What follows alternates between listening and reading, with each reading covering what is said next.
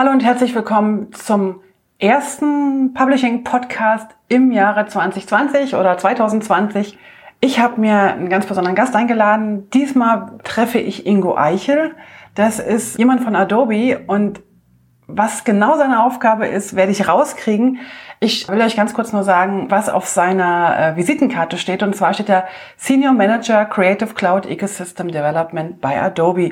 Ich glaube, es geht darum, dass wenn jemand seine Workflows optimieren will, wenn jemand Sachen integrieren will in irgendwelche Creative Cloud Apps, also wie InDesign in meinem Fall natürlich oder auch Photoshop Illustrator, aber auch äh, XD und so weiter, da ist der Ingo der richtige Ansprechpartner, kümmert sich darum, guckt, verbindet die Entwickler, verbindet die Partner und die zusammen. Und das Ganze, glaube ich, in, in diesem, wie sagen Sie so schön, EMEA in der Region, also irgendwie Europa. Ich glaube, es ist Europa, ja. Ich muss das nochmal rauskriegen. Auf jeden Fall ähm, habe ich mir gedacht, ich mache mal so ein kleines Intro diesmal, weil wir direkt ins Gespräch eingestiegen sind und dann keiner mehr weiß, wer ist eigentlich der Ingo. Wir haben das ein bisschen vergessen, ihn direkt vorzustellen. Ähm, ich habe die ganzen Links, die Ingo angesprochen hat, natürlich in die Shownotes gepackt. Aber jetzt gar nicht lange äh, Gerede. Ab ins Gespräch, ab nach Basel, ab ins letzte Jahr. Und ähm, los geht's mit Ingo. Viel Spaß euch. Hey und hallo beim Publishing Podcast. Ich bin Heike Burg und führe Gespräche in der Publishing-Welt. So, herzlich willkommen zum allerletzten Publishing-Podcast in diesem Jahr, den ihr aber allerdings erst als allerersten im 2020 hören werdet. Herzlich willkommen, ich bin hier heute in Basel bei Adobe, Adobe Basel. Mir war gar nicht bewusst bis vor kurzem, dass wir hier, äh, dass hier ein Büro existiert. Herzlich willkommen, ich habe heute hier Ingo an der Strippe oder am Mikro. Wir sind, wir haben es echt geschafft. Ingo Eichel von Adobe. Du musst gleich noch ein bisschen was sagen, was genau deine Aufgabe ist. Ich will dich ganz kurz vorstellen, aber erstmal herzlich willkommen und schön, dass es geschafft haben. Ja, vielen Dank, Heike, und ähm, herzlich willkommen auch von mir. Wir sind zum ersten Mal wirklich vernetzt mit einem mit einem Kabel. Ja. Und ähm, das Basler Adobe Office gibt es seit 20 Jahren hier. Siehst du, kann ähm, jemand, der nicht weiß. War zwar nicht Adobe die ganze Zeit, aber wir haben ja irgendwann mal Day Software akquiriert. Okay. CQ5, jetzt IM, also unsere Digital Marketing ähm, Cloud. Die sind hier? Und das ist hier okay. das Zentrum ähm, von IM. Also ich muss ja ganz ehrlich sagen, auch wenn ich mich jetzt freue, hier bei Adobe zu sein, viel mehr reizt mich gerade der Weihnachtsmarkt, der vor der Tür ist. Aber jetzt machen wir erstmal ein Interview und danach gucken wir mal, ob wir noch im Weihnachtsmarkt einen Glühwein zusammen trinken können. Gerne. Also, Ingo, du bist ursprünglich so getrieben, du wolltest unbedingt Lehrer werden, habe ich gelesen, oder zumindest hast du mir das auch verraten. Du wolltest unbedingt Lehrer werden, hast aber, hat aber irgendwie nicht so richtig geklappt. Nee, das ist schiefgelaufen. Das ist schiefgelaufen. Ich glaube aber, dass das gar nicht so schlecht war, dass es schiefgelaufen ist, obwohl ich glaube, du könntest noch einen guten Lehrer abgeben, so einen gemütlichen, mit, weiß ich gar nicht. Also du bist nicht Lehrer geworden, du bist aber in einer Schule, äh, bist an einer Schülerzeitung, an eine Schülerzeitung geraten oder hast die gemacht oder hast die mitentwickelt und hast denn daraus, ich kürze das jetzt ab, ja, ähm, hast denn daraus ähm, tatsächlich einen eigenen, eine eigene Zeitung entwickelt und dann eine Werbeagentur? Genau, ich wollte eigentlich, ich wollte Zeitung machen, ja. ähm, aber eher von der journalistischen Seite her. Ähm, habe dann aber im Endeffekt den Rest der Zeitung oder des, Magazins gemacht. Okay. Habe damit so meinen Zugang zum DTP bekommen, damals alles noch mit, mit PageMaker Kannst gemacht. Du mal für unsere jungen äh, Hörer Desktop, sagen, was DTP heißt? Desktop Publishing, also wenn man so einen großen Computer hat, der auf dem Tisch steht. Alles klar. Wir müssen, weißt du, wir müssen alle mitnehmen hier. Ja. Wir müssen auch die Jungen mitnehmen. Genau. Ja? genau. Aber dann tatsächlich, ich meine, das ähm, wurde mir auch erst später bewusst, dass ich selber damals in so einem Umbruch angefangen habe. Also als Wann ich, war das? Ich habe angefangen ähm, 92 äh, mit dem eigenen Magazin und wow. davor habe ich ähm, so, so ein Anzeigenblatt unterstützt. Damals hatten wir tatsächlich noch Fahnen gemacht. Das heißt, wir hatten damals auch schon mit ähm, PageMaker gearbeitet, ja. haben aber einzelne einzelne Spalten praktisch gesetzt, die ausgedruckt und später auf Papier zusammengeklebt, bevor es dann zum Filmemachen in die Druckerei ging. Wow. Und ähm, kurz danach haben wir dann irgendwann angefangen, wirklich Desktop Publishing zu machen, das heißt wirklich die gesamte Seite inklusive Bildern am, am Bildschirm. Mit welcher Software? PageMaker. Immer noch mit PageMaker? Immer noch okay. PageMaker. Und ähm, habe dann später erst so richtig gemerkt, dass das ja wirklich so auch dieser ganze ähm, Beginn von DTP war, weil das hat mich eigentlich als Ja. Technik, als Thema gar nicht so interessiert. Ich bin da eher, wie gesagt, so reingerutscht. Ähm, und das war unheimlich spannend damals. Cool. 92, um die 92 herum. Dann bist du irgendwann weitergegangen zum Wissenschaftsverlag. Also du hast eine Agentur gegründet. Und dann bist du zu einem Wissenschaftsverlag gegangen, glaube ich. Mhm. Zu Zu- zu Springer. Springer. Die meisten sagen ja Springer und Springer, aber das ist ja ein, das ist ein Das ist Unterschied. ein leichter Unterschied. Ein ja. ganz kleiner Unterschied, genau. Also nicht zum Axel Springer, sondern zum Springer. Ähm, Spitzfindige werden jetzt natürlich wissen, was es gemeint ist. Und dann, und da haben wir uns übrigens kennengelernt. Da warst du noch beim Springer Verlag. Genau. Bei der ersten oder zweiten InDesign-Konferenz. Kannst du dich erinnern? Mhm. Darüber wollen wir jetzt auch nicht weiter sprechen. da habe ich ein bisschen Angst. Da habe ich ein bisschen Angst, dass du darüber so viel erzählst. Okay, das heißt, das ist das Thema für den Glühwein und den Weihnachtsmarkt. Ja, genau, genau. Das äh, fände ich jetzt irgendwie besser. Und ähm, weißt du, das wollen ja auch die Hörer gar nicht hören. Das Okay, dann machen wir die- eine andere Session. Das wollen die ja alles gar nicht hören. Und dann bist du aber irgendwann, also wir haben uns da irgendwie kennengelernt und da warst du tatsächlich noch, ja, einfach, ich sag mal ganz einfach, ein Adobe-Nutzer, User. Und, und eines Tages auf einer nächsten Konferenz war es plötzlich bei Adobe. Da hast du die Seiten gewechselt. Und darüber möchte ich jetzt ein bisschen mehr mit dir sprechen, über die Zeit oder, oder über Adobe an sich, weil ich glaube, das interessiert den einen oder anderen. Und es könnte auch sein, dass der eine oder andere, der jetzt zuhört, die Software nutzt von Adobe. Könnte sein, ja. Könnte sein. Unsere große Hörerschaft, glaube ich, ist da sehr drin. Du sag mal, eigentlich ähm, wollte ich dich was fragen. Ähm, ich habe gestern tatsächlich echt fast grrr, war ein bisschen wütend gestern über über unser allerliebste oder meine liebste Lieblingssoftware. Und dachte so wunderbar, morgen ist der Ingo dran. Und dann habe ich plötzlich gemerkt, das ist vielleicht die falsche Adresse. Aber am liebsten hätte ich jetzt äh, mit dir schon gleich mal das Thema angesprochen, dass so viele Sachen nicht funktionieren. In meiner InDesign Lieblingssoftware, aber gut, das können wir vielleicht noch mal später anschauen. Was ist meinst du? Was meinst du? Was ist für dich jetzt für dich als Person und für Adobe vielleicht, wenn du für Adobe sprechen willst, was ist für dich wichtiger, die Kundenzufriedenheit oder der Aktienkurs? Naja, sag mal, ohne Kundenzufriedenheit ähm, taugt auch der Aktienkurs Ja. nichts. Also von daher hängt das sehr eng zusammen. Ähm, und ähm, das, was ich auch wirklich selber steuern kann oder ein, ein Stück weit beeinflussen kann, ist deutlich eher die Kundenzufriedenheit. Okay. Ähm, zumal ich umgekehrt, ich merke es ja gerade, wenn die Kunden nicht zufrieden sind, dann kriege ich es auch ab. Ähm, beim Aktienkurs gar nicht so arg. Der Und, aber das ist ja, sieht gut aus. Ich habe ihn gerade mal angeschaut. der ist hervorragend, ja. Der ist also in, ich habe heute gerade noch mal geguckt, der ist, ich glaube sogar Höchststand, oder? Vorläufiger Höchststand. Ja. Ja, aber- ja, aber, aber dennoch, also es ist ja. Ja, also, und Also- auch da, wenn man, wenn man verstehen will, was Adobe die letzten Jahre so durchgemacht Ja. hat und sich weitergemacht hat, wir werden von vielen als wirklich Beispiel für, für eine digitale Transformation genommen. Mhm. Ähm, wenn du einfach mal wirklich auf diesen Aktienkurs guckst und mal so die le- letzten paar Jahre zurückgehst, ähm, dann sieht man, dass Ja. wir in Summe da wirklich irgendwas wohl relativ richtig gemacht haben. Und dennoch ist die Außenwahrnehmung da draußen irgendwie eine andere. Also ihr seid ja zum Beispiel auch äh, einer der besten Arbeitgeber. Oder nicht ihr, sondern also Adobe an sich. Ich weiß ja, Mhm. Ja. nicht, wer jetzt sich, sich dafür nun das auf die Fahne schreiben kann. Ich denke mal irgendwie HR und Führung und so. Aber aber irgendwie da draußen, also ich spreche halt an einer, ich bin halt viel an der Front und da kommt manchmal so ein bisschen Gegenwind.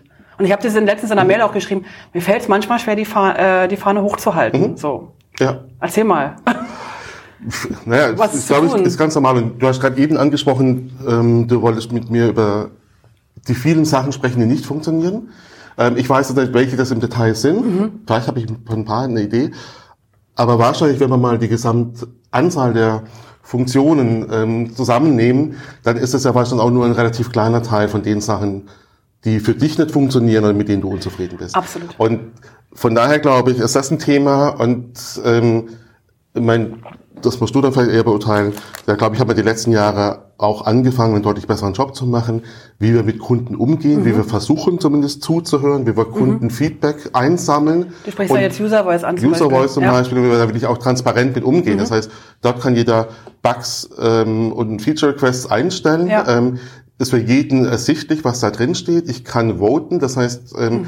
wir wiederum sehen dann, welche Sachen sind denn besonders beliebt oder haben Mhm. großen Zuspruch ähm, und können dementsprechend handeln. Und wir sehen immer wieder, dass Leute auch aus unserer Community ganz stolz sagen, ach guck mal, ich habe mal einen Feature Request eingereicht und jetzt ist Der es da. ein- Und das heißt auch hier, wir werden nie alle Feature-Wünsche umsetzen können, Mhm. die da kommen. Aber wir können einfach transparenter damit umgehen. Wir können gucken, dass wir die, die vermutlich Mhm. wirklich relevant sind, ähm, aufnehmen und, und dann auch zeigen, wann und wie wir das machen, ähm, daran arbeiten wir. Ah, cool. Dass wir alle immer zufriedenstellen und komplett fehlerfrei sind, das ähm, ist ein schöner Wunsch. Es kann es sein, dass aber trotzdem irgendwie, ähm, also jetzt, das ist jetzt sehr einseitig, weil ich natürlich nur durch die InDesign-Brille gucke, ne? weil ich, ich Ja. kann ja nichts anderes außer InDesign. Ähm, also zumindest jetzt Glaub ich was. nicht, aber okay. Das glaubst du nicht. Ja, ich, ähm, also ich meine jetzt aus, dem- aus dem Adobe-Portfolio, sagen wir mal so, von der Software. Also ich habe, ich kann auch Photoshop öffnen und Illustrator öffnen, aber ich kann eigentlich InDesign so grau. Und ich habe das Gefühl, dass da manchmal Dinge passieren, die in der Struktur nicht so ideal sind. Also sprich, da sind Fehler drin, die wir schon längst schon draus hatten. Und dann kommen die wieder rein in der neuen Version und solche Sachen. Und was ich habe gemerkt habe, ich gebe dann auch bei User Voice die Sachen manchmal ein. Und dann gibt halt wahnsinnig viel von den Programmierern Rückfragen, was ja grundsätzlich okay ist, was diesen agilen Ansatz total unterstützt. Aber ich muss dann ganz viel Arbeit machen, wo ich dann denke, ey Leute, wenn ich schreibe, lass die Tabellen doch mal sortieren, da muss ich nicht noch drei Beispiele bringen und noch fünfmal zeigen, wie man das machen kann. Denn da, da, da erwarte ich so ein bisschen, dass da dann auch geguckt wird, wie kann ich das machen. Ich sitze dann da und schreibe dann auf meinem Englisch, weil ich kann ja nicht so gut Englisch, schreibe dann sozusagen noch die, die Beschreibung, soll dann noch Videos möglichst einreichen, noch Testdateien. Die Testdateien gehen ganz oft nicht, weil es Kundendateien sind. Und da habe ich so ein bisschen, denke ich so, ey Leute, seid mal ein bisschen auch von eurer Seite agiler. Oder, oder ist das einseitig betrachtet, von mir aus? Ich glaube schon, ein Stück weit. Also klar, ich meine, wir stellen natürlich eine, eine möglichst umfangreiche Wunschliste zusammen Klar. und wenn wir nur Teile davon kriegen, ähm, fangen wir auch damit an zu arbeiten. Ähm, und das, das verursacht natürlich Arbeit auf Mhm. deiner Seite. Aber du hast gerade selber schon gesagt, dein Englisch ist vielleicht nicht ganz optimal, kann ich nicht beurteilen, aber du bist zumindest kein, kein Native Speaker. Mhm. Ja, ähm, Unsere Developer ähm, haben auch einen ganz unterschiedlichen Background. Ja. Ähm, wir haben, kommen zum Teil aus ganz unterschiedlichen Kulturen. Also Mhm. wir haben, kriegen Feedback von Kunden global. Ähm, unsere Leute ähm, in der Entwicklung in dem Fall sitzen in Indien. Mhm. Ähm, wir haben dann natürlich, was ich Leute wie du, die, weiß nicht, hast du eine Ausbildung zum, zum Polygraphen, Natürlich, Mediengestalter? natürlich. Ja, perfekt. Ich bin eine ausgebildete Schneiderin, nebenbei gesagt, und eine Mediengestalterin. Okay, aber somit kommt von dir vielleicht auch von der, Schneiderlehre was mit rein. Absolut. Andere haben eben Designstudium, andere Ja. ähm, sind wie ich vielleicht Lehrer oder angehender Lehrer. Ähm, das heißt, wir haben ganz unterschiedliche Blickwinkel drauf. Ähm, die Entwickler sind natürlich eher Developer, das Mhm. Ja. heißt, die kennen sich mit dem Produkt auch unterschiedlich gut und tief Okay. aus. Aber es kann schon sein, dass so das, was du als denkst, das ist doch eindeutig, wenn ich sage, sortiert doch mal die Tabelle, äh, vielleicht für jemand anderes gar nicht so ganz eindeutig ist, was du genau damit meinst. Und Okay. ich glaube, umso besser man das erklären kann, umso besser hilft es natürlich auch den, Ja. den Kollegen, das zu verstehen. Das heißt, wir müssen die, die, die äh, Anfragen noch genauer schreiben. Also, Hm, ich ich habe das Gefühl, dass ich das schon genau geschrieben hatte, weil ich habe ja die Leute noch gefragt, die, weil die halt meine englische Sachen kontrollieren müssen. Mhm. Das, und doch, die haben es verstanden, glaube ich. Ist vielleicht jetzt auch ein doofes Beispiel gewesen, aber das hat, war so ein, dann wollt, sollten sie, sollte ich ein Video schicken, dann sollte ich halt Beispieldateien schicken, und dann sagt, nee, bei Tabellen sortieren alphabetisch, da muss ich nichts schreiben, das kann jeder. Und auch jeder Programmierer in Indien hat bestimmt doch schon mal ein Excel geöffnet. ja. Bin ich sicher. Aber das sind, Ja. Dennoch sagen wir so, es ist, es, ist, es ist wichtig, dass, wenn wir einfach natürlich ein Feature, wenn wir das angehen wollen, Mhm. Ja. dass wir dann möglichst gut verstehen, einfach was, was derjenige wünscht. Ja. Und auch dann darf man nicht vergessen, ähm, wenn man schaut, wie viele Leute heute InDesign nutzen Mhm. und auch das für ganz unterschiedliche Zwecke. Das heißt, auch da wird eine Tabelle ähm, von ganz, mit ganz unterschiedlichen Gesichtspunkten gebaut, mit ganz unterschiedlichem Vorwissen gebaut. Ja. Das heißt, auch da müssen wir ja immer wieder hinhören und sagen, wenn wir jetzt einen Feature-Request hören und auch verstehen, was du willst, ähm, müssen wir überlegen, gibt es andere, Die ähm, für die das dann, also A, die es auch brauchen, aber vielleicht auch andere, für die das negativ ist oder die Okay. die Tabelle vielleicht in einer anderen Form benötigen Okay. und müssen dann wieder schauen, wie kriegt man es möglichst zusammen, dass eine große Mehrheit äh, damit zufrieden ist. Also denn auf der einen Seite User Voice, da gibt's ähm, die Feature Requests, klar. Dann gibt's die äh, Bug Reports. Da gab's auch einen dritten Punkt, den habe ich jetzt vergessen. Waren da nicht drei so, drei Unterpunkte? Aber egal. Ich, also primär sind es auf jeden Fall die, Die zwei. beiden Sachen, okay. Ähm, der andere Wunsch wäre halt noch, glaube ich, den, der kam auch so ein bisschen aus der Community, ähm, dass die Sachen, die schon mal äh, gebugfixt waren, jetzt wieder drin sind. Da, da habt ihr irgendwie äh, ein Durcheinander bekommen. Vielleicht wart ihr in dem Moment gerade äh, bei dem InDesign-Team zu agil unterwegs. Aber das ist jetzt erstmal egal. Das können, das können, wir beide jetzt hier an dem Tisch mitten in Basel überhaupt gar nicht klären, glaube ich. Was mich noch interessieren würde, wäre, du hast vorhin das schon angesprochen, ähm, du kannst ja eher was für die Kundenzufriedenheit tun, als für den Aktienkurs, so hast mhm. du vorhin gesagt. Ähm, wie ist das für dich? Es sind ja auch nicht alle Produkte richtig geil, so aus eurem Portfolio. Manche muss man halt machen und manche sind halt so dabei oder vielleicht sind auch Sachen dabei, wo, wo du ja selber aus der Vergangenheit dabei bist, okay, da hatten wir irgendwie eine tolle Idee, aber die ist irgendwie doch nicht so aufgegangen. Wie ist das für dich, da einfach vorne dran zu stehen und immer noch so die Fahne hochzuhalten? Ist das für dich schwer? Ich glaube, ich glaub, auch, das, auch das ist, glaube ich, ein ganz gutes Beispiel dafür. Ähm, für unterschiedliche Leute haben die mhm. Produkte natürlich eine unterschiedliche Wichtigkeit ja. und Wertigkeit. Und ja. ähm, zum einen gibt es sicherlich Produkte, wo jeder sagt, die brauche ich jetzt gar nicht, mhm. ähm, wo andere aber dann praktisch ihr Klar. Business drauf aufbauen. Ja. Ähm, oder auch, wo du vielleicht sagst, naja, ähm, im Bereich Videoanimation, mhm. wie auch immer, ähm, wünsche ich mir, für, oder für meinen Use Case, ich brauche vielleicht andere Sachen, ja. die das Produkt nicht so gut umsetzt. Ähm, für den Use Case, den jemand anders braucht, ist es perfekt. Also okay. auch das ist natürlich so dieses, dieses große Angebot, ähm, das wir da, das wir da mit drin haben. Und ähm, mir geht es genauso. Ich habe bestimmte Produkte, die ich intensiver nutze und oder die ich auch mehr mag äh, als andere. Ähm, aber ich, was ich sehr schätze, ist einfach dieses, dieses große Angebot. Ja. Und auch, dass immer wieder neue Sachen mit reinkommen. Also jetzt haben wir gerade zum Beispiel ja ähm, Adobe Aero veröffentlicht äh, auf der Max. Mit dem kann ich so VR und AR-Experimente ja. oh, okay. machen. Und ja. das heißt, ich kann wirklich, ich, ich scanne einen Raum ähm, und kann dann dort Objekte platzieren. Da sind ein paar Objekte mit drin, Figuren. Ich kann aber eine PSD-Datei nehmen, die wird dann praktisch in Ebenen im mhm. Raum dargestellt. Und dann kann ich mich da drin bewegen und kann auch, was ich wenn sich jemand anders drin bewegt, einen Film davon machen. Ich kann diese ähm, mit einfachen Aktionen diese Sachen ähm, animieren. Das ist so ein bisschen wie. Ist das Spielerei ich, oder ist das was, was Cooles für dich? Es ist, also es, für mich ist es tatsächlich, für mich selber ist es ein bisschen Spielerei ja. und cool. Ähm, die Idee dahinter ist und für was gedacht ist, das ist so wie das XD für UX-Design, ja. wo wir ja praktisch ein Prototyping machen, mhm. ein sehr schnelles Prototyping, das ich auf, das, auf ein sehr hohes Niveau bringen kann, um dann später mit einem Developer wirklich dann ja. die Webseite, die App oder so zu bauen. Genauso ist es hier. Es kommt hier keine fertige AR oder VR-App raus, aber ich kann hier Prototypen bauen, ich kann hier experimentieren, mhm. um dann zu sagen, was möchte ich denn?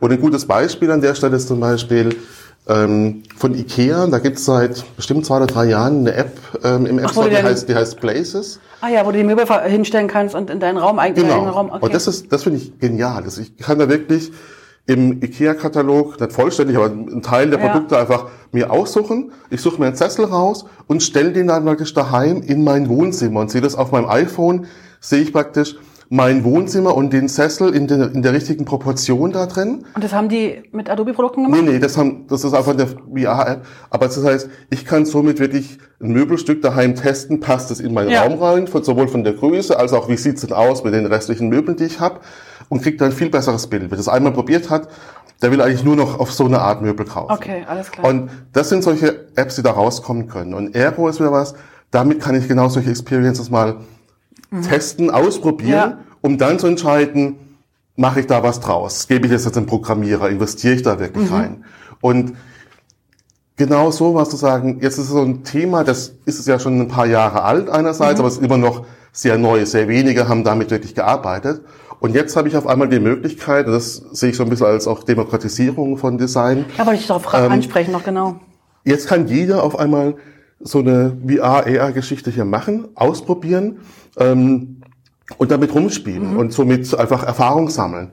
Und genau das sind die Sachen, die ich unheimlich toll finde. Jetzt, jetzt höre ich schon, im, also ich höre da jetzt schon äh, die Aber-Rufe. So von wegen, ja, Demokratisierung von Design bedeutet ja auch dann, jeder kann alles. Da, da höre ich ja schon die Polygraphen und Typografen, die dann sagen, ja, das war wie damals, als da alle mit Word und PowerPoint plötzlich angefangen haben, Logos zu gestalten. Ähm,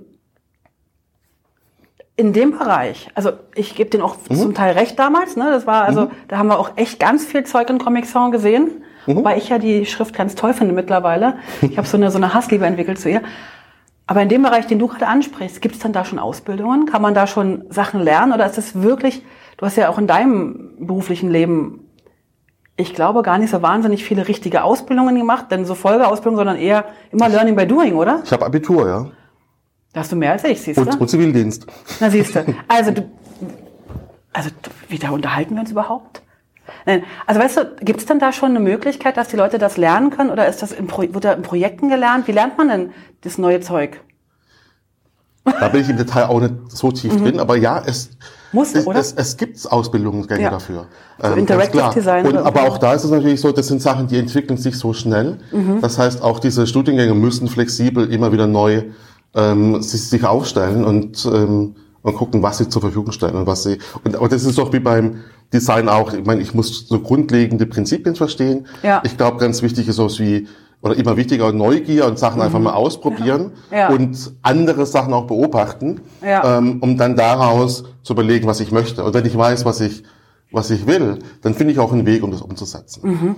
Und ähm, wo wir wieder ganz gut unterstützen können, ist eben so diese ähm, diese Möglichkeiten zu geben, dass ich was ausprobieren kann, dass ich ähm, da reinkommen kann. Und was du gerade eben gesagt hast, fand ich ganz spannend. Ähm, und erinnere mich tatsächlich an eine, eine, an eine Diskussion in der Schweiz zurück vor, vor etlichen Jahren. Ähm, das war irgendwie am Rande von einer, ich glaube, von einer Viscom-Veranstaltung, wo ich mit ein paar Leuten gesprochen habe. Und da ging es dann irgendwie auch drum um, um InDesign und ähm, Sachen, die man besser vereinfachen kann. Und dann kam irgendwo so das Feedback, ja, aber wir wollen gar nicht, dass ihr das unbedingt so viel einfacher macht und so. Das ist schon okay, wenn das ja das in den 27 Menüs irgendwie versteckt ist. Und dann habe ich den komisch angeguckt und dann kam zurück, naja, wir haben ja hier eine Ausbildung zum Polygraphen, die dauert drei Jahre und da lernt man genau sowas. Und das ist ja vollkommen okay und das muss ja jetzt nicht jeder können. sofort können. Und ich gedacht habe, okay, aus der Sichtweise macht das vielleicht Sinn, aber das war damals schon nicht unbedingt unsere Idee dahinter und es ist heute umso weniger. Also das heißt, ich finde es gut, dass es nach wie vor eine dreijährige Ausbildung mhm. zum Polygraphen am Mediengestalter gibt und dass ja. ich da tief einsteigen kann. Aber das heißt ja nicht, dass ich es anderen Leute ähm, den Zugang erschweren muss. Und es gibt sicherlich genau das. Es gibt Leute, die einfach mal alles machen und dann ähm, in ihrer Unwissenheit Sachen vielleicht auch stellen, die für, für andere nicht okay sind oder keine gute Qualität mhm. darstellen. Das ist aber auch okay, solange es für die Leute, die es machen, in Ordnung ist. Ja. Und das Zweite ist, dass ich immer mehr auch solche Sachen habe, wo Leute einfach sich viel breiter aufstellen. Also früher, also auch als ich angefangen ja. habe, da ging es halt drum, ich habe dieses Magazin ja. gemacht, ich habe mein Desktop Publishing gemacht. Mhm. Es ging darum, irgendwie so eine Seite zu gestalten und es irgendwie auf Papier zu bringen. Ja. Damit komme ich ja heute nicht mehr aus. Nee. Und ähm, das heißt, ich kann mich dann zwar irgendwo tief einarbeiten, aber ich sage, ich kann perfekt hier ähm, InDesign bedienen, aber ich möchte jetzt mal verstehen, wie Video funktioniert ähm, dann mache ich da nicht nochmal eine dreijährige Ausbildung dazu, mhm. sondern da muss ich einfach die Möglichkeit haben, da möglichst schnell mhm. einsteigen zu können, auch ein möglichst professionelles Ergebnis abzuliefern ähm, und da einfach einen guten Zugang zu finden. Mhm. Jetzt sind mir gerade drei, vier, fünf Gedanken. Ich hoffe, ich vergesse die nicht alle. Ich bin ja jemand, ich, ich treffe das auch nicht so oft an, muss ich ganz ehrlich sagen. So dieses, ich gebe das Wissen weiter, weil ich will, dass die anderen in der Lage sind, das Gleiche zu machen wie ich. Also weil ich glaube, von dem, was ich mache, gibt so viel zu tun. Und ich bin ja da sehr, sehr spezialisiert in einer ganz bestimmten Richtung. Bin ja gar nicht breit aufgestellt, sondern ganz, ganz spitz. Und ich, es geht immer um die Datenbankanbindung oder irgendwie eine Anbindung von einem Layout-Programm. Ich mhm. sage jetzt, klar, momentan ist es InDesign. Es ist mir aber eigentlich egal, ob es InDesign ist oder nicht, weil mir geht es darum, die Datenstruktur zu erkennen und dass irgendwie publiziert werden kann. Wenn es nachher InDesign ist, okay, weil ich es kann. Wenn es nachher irgendwas anderes ist, wäre es auch okay. Ja. Ähm, da bin ich sehr spitz, aber meine Idee ist immer, dass sozusagen alle, denen ich begegne, nachher in der Lage sind, mit meinem Zeug weiterzuarbeiten. Mhm. Und ich glaube, das ist nämlich eine Denkweise, die ganz oft noch in den Köpfen drin ist, äh, die halt nicht so ist. Also die sagen, nee, wenn ich jetzt das verrate, wie ich es mache, dann können die es ja auch.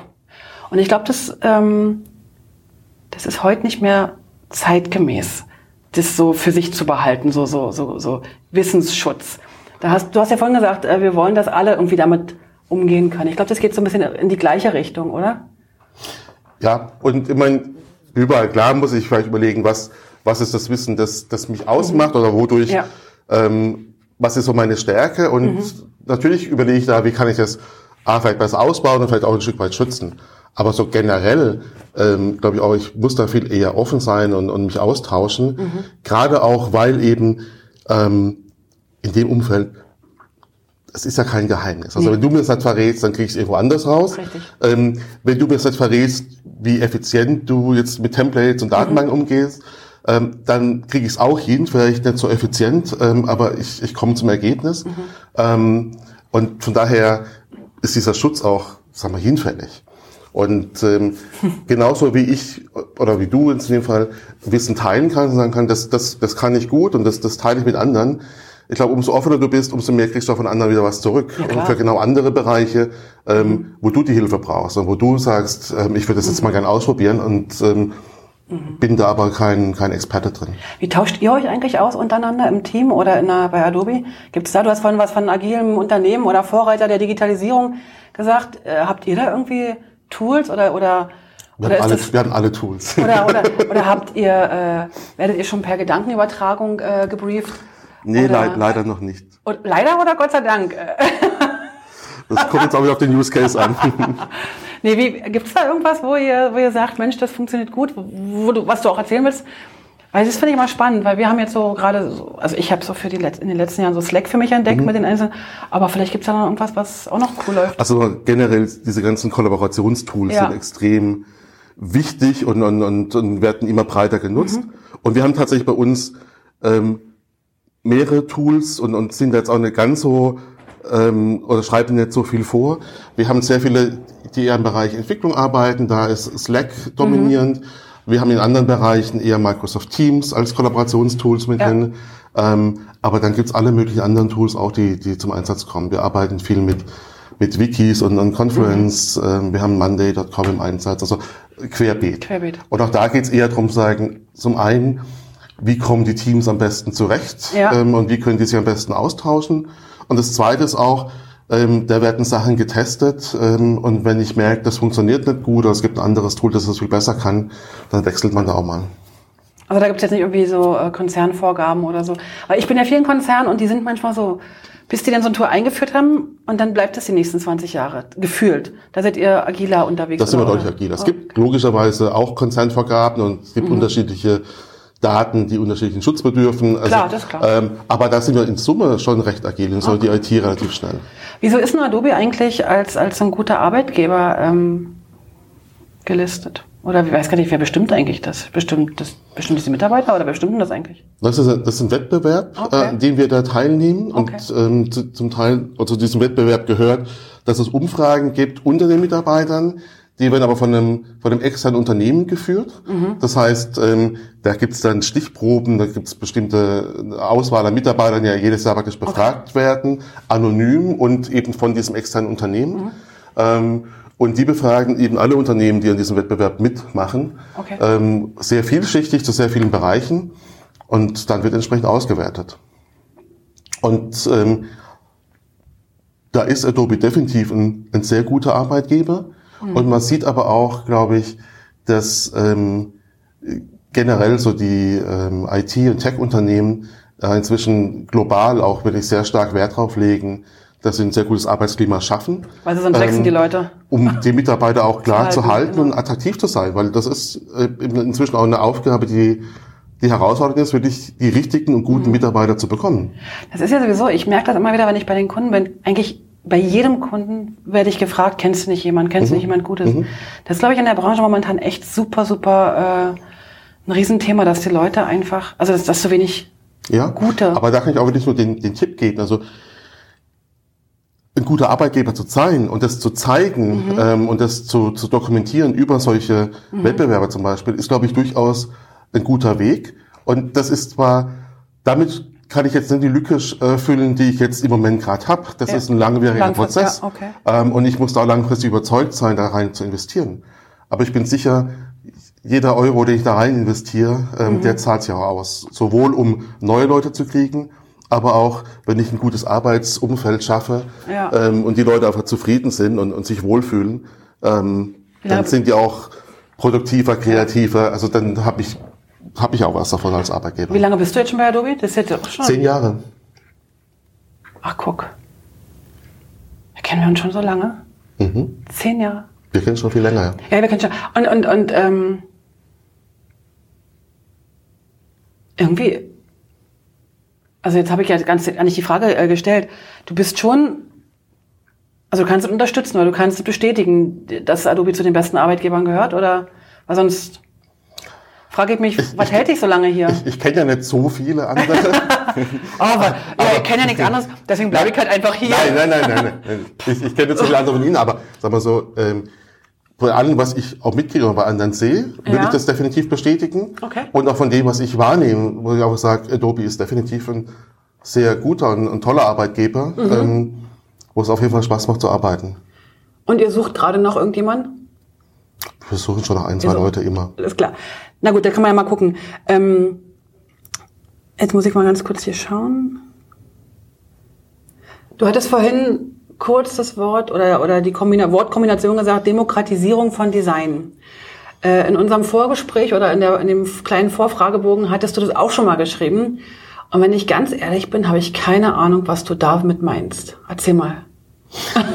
also ich, die einzelnen Worte sind mir, sind mir wohl klar, aber was genau meinst du damit? Was ich damit meine, ist, dass tatsächlich viele dass einerseits der Zugang zu bestimmten Designtechniken viel einfacher wird. Wir haben mhm. gerade eben über das Beispiel Aero gesprochen. Ja, okay. Also ähm, VR, AR, das sind immer noch Begriffe, die für viele ganz fremd sind. Mhm. Aber selbst wenn ich dann das kenne oder so eine, wie so eine IKEA-App äh, ja. vielleicht mal teste, äh, dann sagen, oh, wie kann ich jetzt damit rumspielen? Wie komme ich damit rein? Das ist Demokratisierung von Design, wenn ich da was bereitstelle. Ah, okay, alles klar. Ähm, wir haben ähm, oder so Sachen wie, äh, was ich Premiere ist, ein ja. Programm zum Videoschneiden. Wenn ich das aufmache, dann erschrecke ich vielleicht erstmal was wieder zu, weil es einfach so komplex ist und, und, und umfangreich, wirklich für jemand, der tatsächlich äh, Cutter gelernt hat und, mhm. und damit arbeitet. Jetzt gibt's aber ein Produkt, das heißt Rush.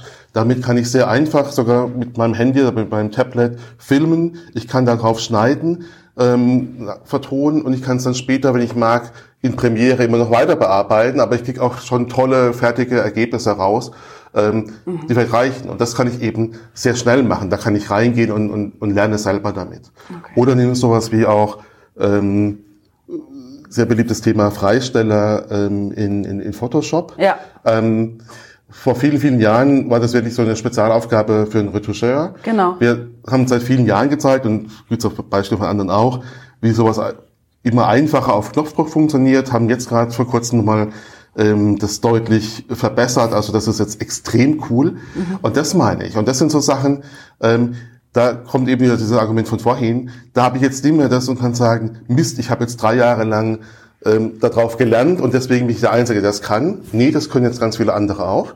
Und das ist dann die Frage, kann ich es dann, wenn ich es drei Jahre gelernt habe, vielleicht irgendwas daran trotzdem noch besser machen mhm. oder besonders machen?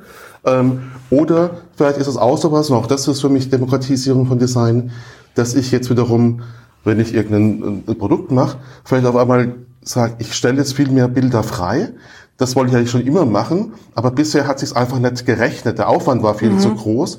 Ähm, und wenn ich das jetzt eben so einfach machen kann, ähm, dann kann ich vielleicht auch viel bessere Ergebnisse oder viel bessere Sachen abliefern für, für meinen Kunden, für ähm, die Leute, für die ich es mache, ähm, weil ich einfach hier Sachen umsetzen kann, die vorher nicht ähm, möglich waren oder nicht in diesem finanziellen Rahmen möglich waren. Dann würde ich fast noch weitergehen, dass es fast in Richtung Demokratisierung von, von Möglichkeiten oder von Wissen ist, weil ich glaube, das ist ja so ein, so ein also wenn wir jetzt die letzten tausend Jahre sehen, wo wir vielleicht noch gar nicht alle Zugang zu Büchern hatten. Mhm. Da war ja auch die Demokratisierung der, der, des Lesens, ne? Zum Beispiel war ja auch so eine, so eine Stufe. Ja. Dann gehen wir ja jetzt weiter und ich glaube, das hat auch so einen ganz großen Punkt in dieser ganzen Open Source Geschichte. Äh, da ist auch so ein großer Anstoß gekommen, dass wir plötzlich uns Wissen teilen können, dass wir Sachen machen können, die wir, zu denen wir vorher gar keinen Zugang hatten. Mhm. Geht ja so ein bisschen in die Richtung. Geht in die ich meine, Richtung. Wenn ich dann richtig Profi werden will in Richtung Videoschnitt, dann, dann komme ich ja sowieso nicht um die Profi-Tools herum, oder? Ja, also einerseits nicht um die Profi-Tools und andererseits auch nicht darum, mich sag mal, intensiv damit genau. zu beschäftigen. Ja. Ähm, und auch da ist ja die Frage, was heißt intensiv beschäftigen? Also sind die Tools und sowas und irgendwelche vielleicht auch Online-Kurse so gut, mhm. dass ich mich da selber einarbeiten kann? Ähm, Brauche ich dafür irgendwo eine Ausbildung, wo ich, wo ich mhm. hingehe? Und also auch das ist ja ein Stück weit so einfach, wie, wie gut ist der Zugang? Und vielleicht um das auch nochmal nochmal auf ein anderes Level zu bringen. Ähm, kann man auch nochmal nachschauen. Ähm, wir hatten jetzt die, äh, die Max, unsere Kreativkonferenz, ja. und auf der Keynote hat das Scott Belsky auch gezeigt, dass, der neue Slogan an der Stelle bei uns heißt Creativity for All. Ja. Und da geht's auch um, um zwei Dinge. Das eine ist, wenn man auch mal sieht, was so am, in der Arbeitswelt passiert, und da gibt's auch Studien inzwischen von ganz vielen ähm, dazu, wo unter, auf unterschiedlichem Niveau ja vorausgesagt wird, dass bestimmte Jobs mhm. natürlich verschwinden werden ähm, und dass ähm, künstliche Intelligenz und Roboter bestimmte Sachen einfach übernehmen können. Das wird sicherlich so sein. Und wenn man dann schaut, was sind denn so Fähigkeiten, die dann immer wichtiger werden in Unternehmen, in unterschiedlichen Branchen, dann ist Kreativität zum Beispiel ein Begriff, der dort sehr häufig fällt und ganz oben genannt wird. Ähm, und ähm, das sind natürlich auch Sachen, wenn ich das so sehe oder wenn das auch die Unternehmen so prognostizieren, dann muss ich sagen, wie, wie komme ich denn dahin, dass ich auch Leute habe, die, die kreativ sind und wie kann ich die enablen, wie kann ich denen ja. die Möglichkeit äh, geben, kreativ zu sein. Ähm, und somit sind wir auch fest davon überzeugt, dass einfach dieses Thema Kreativität, und ich nenne es jetzt extra mal auch Kreativität, nicht Design, weil das ist einfach nur eine, eine Spielweise ja. davon, ähm, dass das immer wichtiger wird und ähm, auch dann Creativity for All heißt eben auch, das ist wichtiger für Leute, die eben jetzt nicht Design studiert haben und die nicht ähm, als ähm, in der, in der Marketingabteilung unbedingt arbeiten wollen. Und auch da ist dann wieder die Frage, was geben wir denen denn für Werk Werkzeuge an die Hand? Ähm, was brauchen die? Und das sind dann vielleicht ganz A, andere Werkzeuge oder sind so ähm, ergänzende Werkzeuge oder sind auch bestehende Werkzeuge, die einfach nochmal einfacher zugänglich werden. Was aber nicht heißt, dass dann ähm, der sagen wir, Profibereich vernachlässigt wird, so wie du gerade gesagt hast. Das ist immer noch, das sind so zwei, mhm. zwei Welten, die dann zusammengehen. Aber die Kreativität finde ich jetzt, also da, da ist bei mir noch so ein, so ein Fragezeichen im Kopf.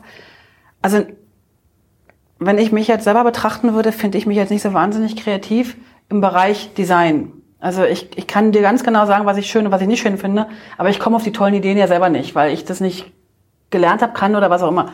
Ich hätte es eigentlich lernen müssen, weil meine Ausbildung war es Teil darin, aber das habe ich irgendwie äh, verschlafen. Ich finde, die Kreativität fängt ein bisschen früher an. Die fängt mhm. eigentlich in einer, in einer, in einer also äh, in dem wahnsinnig beliebten Wort Mindset, äh, aber in, schon in der, in, ja. in, der, in der Denkweise. Und es gibt ja auch die Kreativität beim Programmierer und die Kreativität mhm. beim bei der Büroangestellten. Genau. Also wie kann, also eigentlich ist es ja so ein bisschen wie eine Lösungsorientierung oder oder eine irgendwie so, dass ich da nicht eingeschränkt bin, dass ich erstmal alles ausprobiere.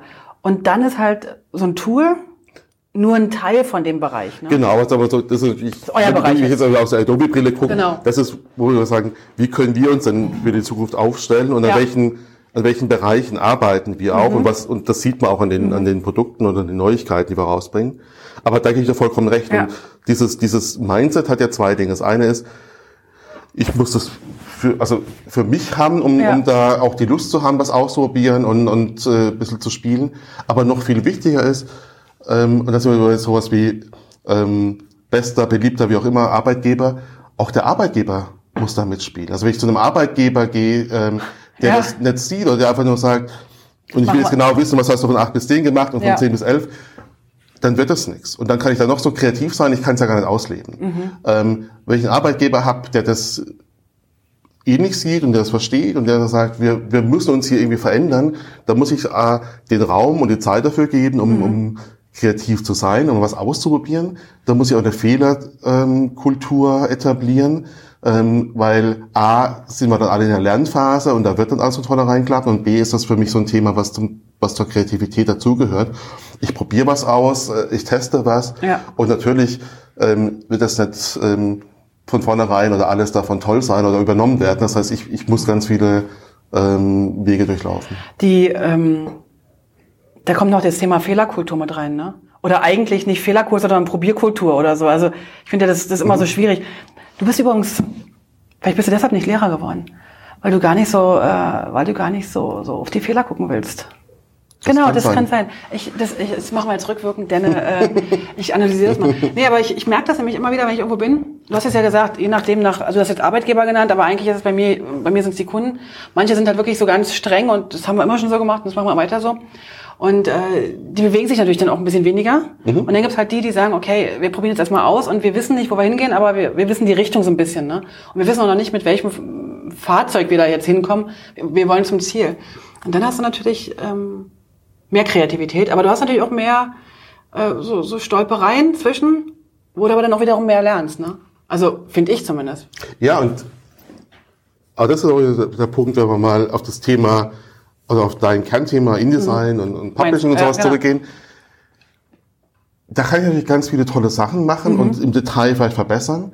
Aber ich meine, ich muss ja immer die Frage stellen, für was mache ich das und was ist eigentlich mein Ziel? Und mhm. das Ziel muss eigentlich immer sein, ähm, wer ist, ist mein, mein Kunde ja. ähm, und was, was erwartet der von ja. mir oder, oder wie, mhm. wie kann ich den zufriedenstellen und ja. was ist ein gutes Erlebnis für ihn? Mhm.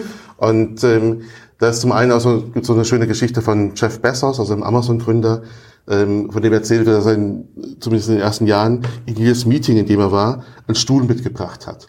Ähm, und hat dann seinen Leuten gesagt, so, auf diesem Stuhl sitzt unser Kunde. Und der ist jetzt hier mit im Meeting dabei. Und es gibt genau zwei Regeln. Das eine ja. ist, was immer wir diskutieren, der Kunde muss das verstehen. Also hier kein Marketing-Bullshit, sondern wir müssen es so diskutieren, dass der Kunde das hier versteht. Und das Zweite ist, bevor wir hier rausgehen, muss der Kunde es abnicken und sagen, passt so für mich. Und das finde ich eine sehr schöne Geschichte. Und ich glaube, wenn man so ein bisschen an Themen rangeht, dann merkt man sehr schnell, ähm, wo Fragen sind, wo man was ändern muss, wo man Variablen aufbauen muss. Und dann kommt man sehr schnell, wenn wir so auf Publishing oder sowas gehen, wenn ich Inhalte publiziere, da hat früher vielleicht ein Weg gereicht, aber heute gibt es dann oft diese Diskussion, ah, will ich das jetzt auf Print oder auf digital? Ich glaube, das kann eigentlich nie ein Oder sein, weil ich habe verschiedene Kunden, ich habe verschiedene Zielgruppen, mhm.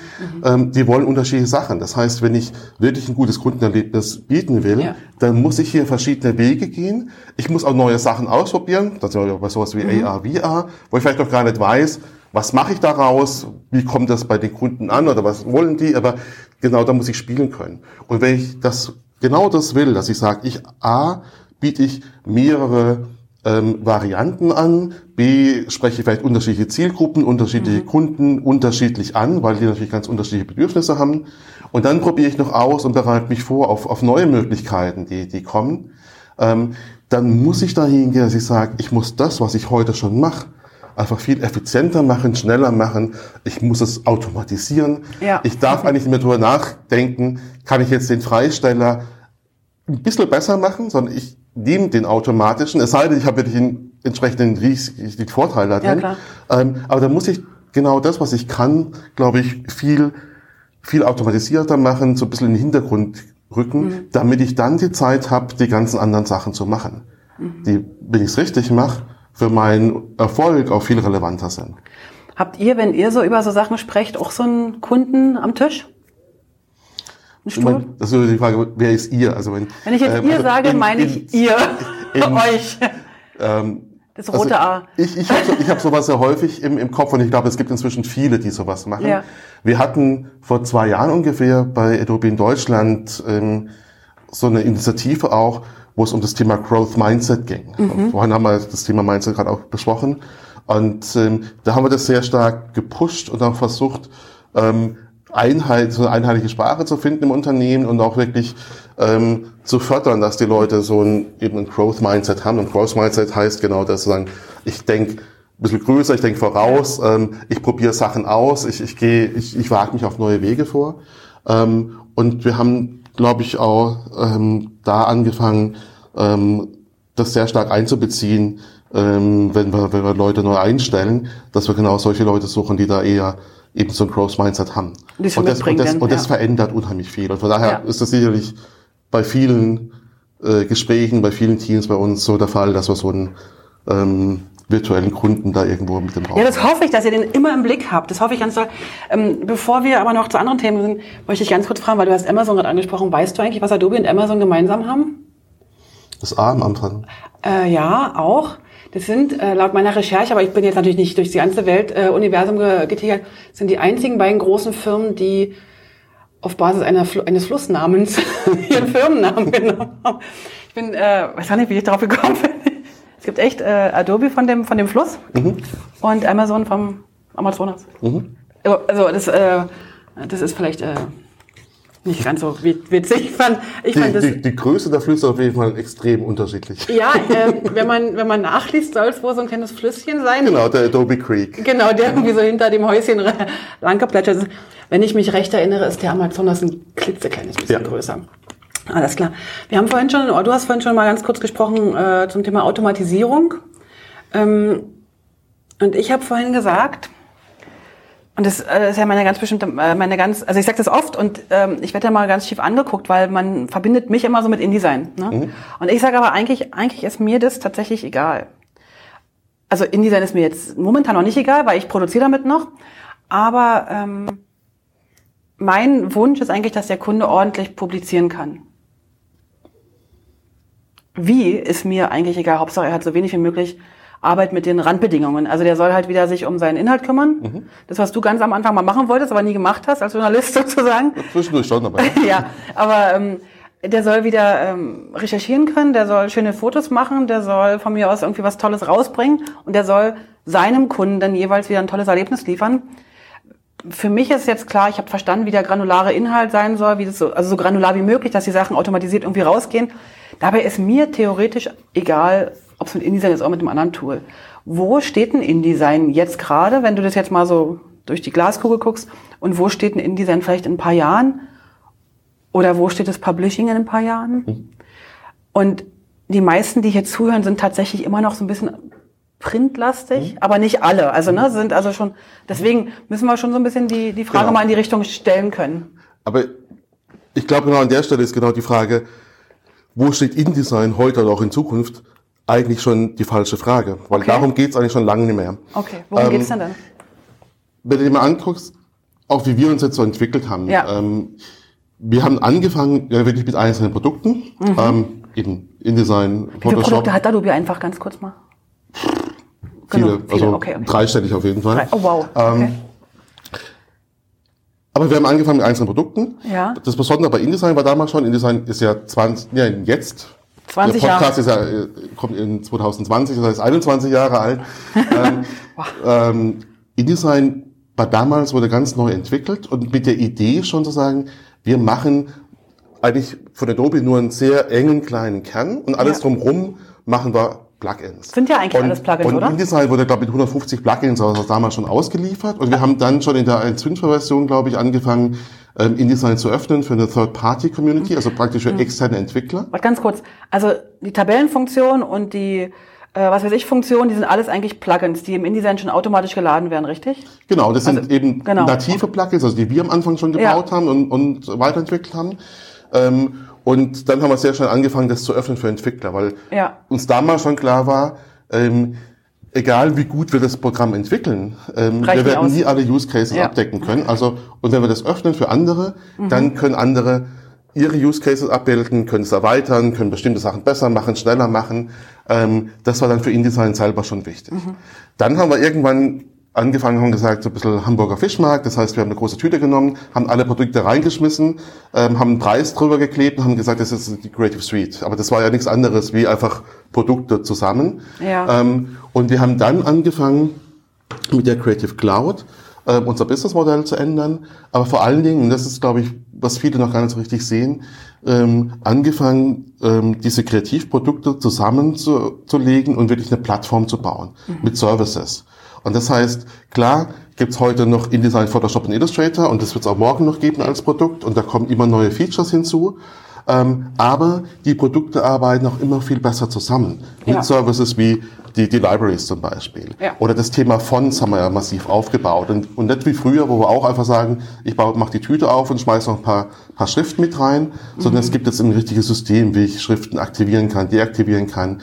Ähm, das sind Sachen, die da ganz stark mit reinkommen. Und auch ich selber arbeite inzwischen in einem Team, das sich rein um Entwickler und Partner kümmert, mhm. die eben ähm, Integration bauen, ähm, Plugins bauen, ähm, irgendwie Workflows aufbauen mit den, mit den Produkten.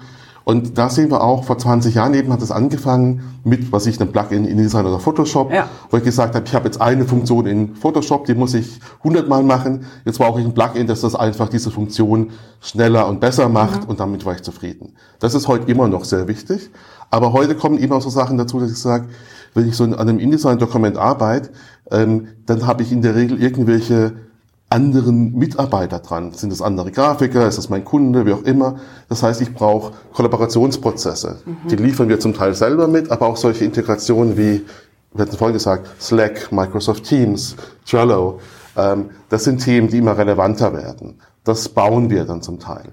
Oder ähm, Integration in, in Workflow-Management-Produkte. Äh, und dann habe ich oft einfach auch die Anbindung von Leuten, die jetzt mit dem Design-Produkt nicht wirklich was zu tun haben. Das heißt, die gerade den InDesign oder in Photoshop arbeiten können oder wollen, aber die vielleicht auch was freigeben müssen oder die sehen müssen, wie sich irgendwie eine Broschüre oder ein Bild einfach entwickelt und ein Feedback dazu geben.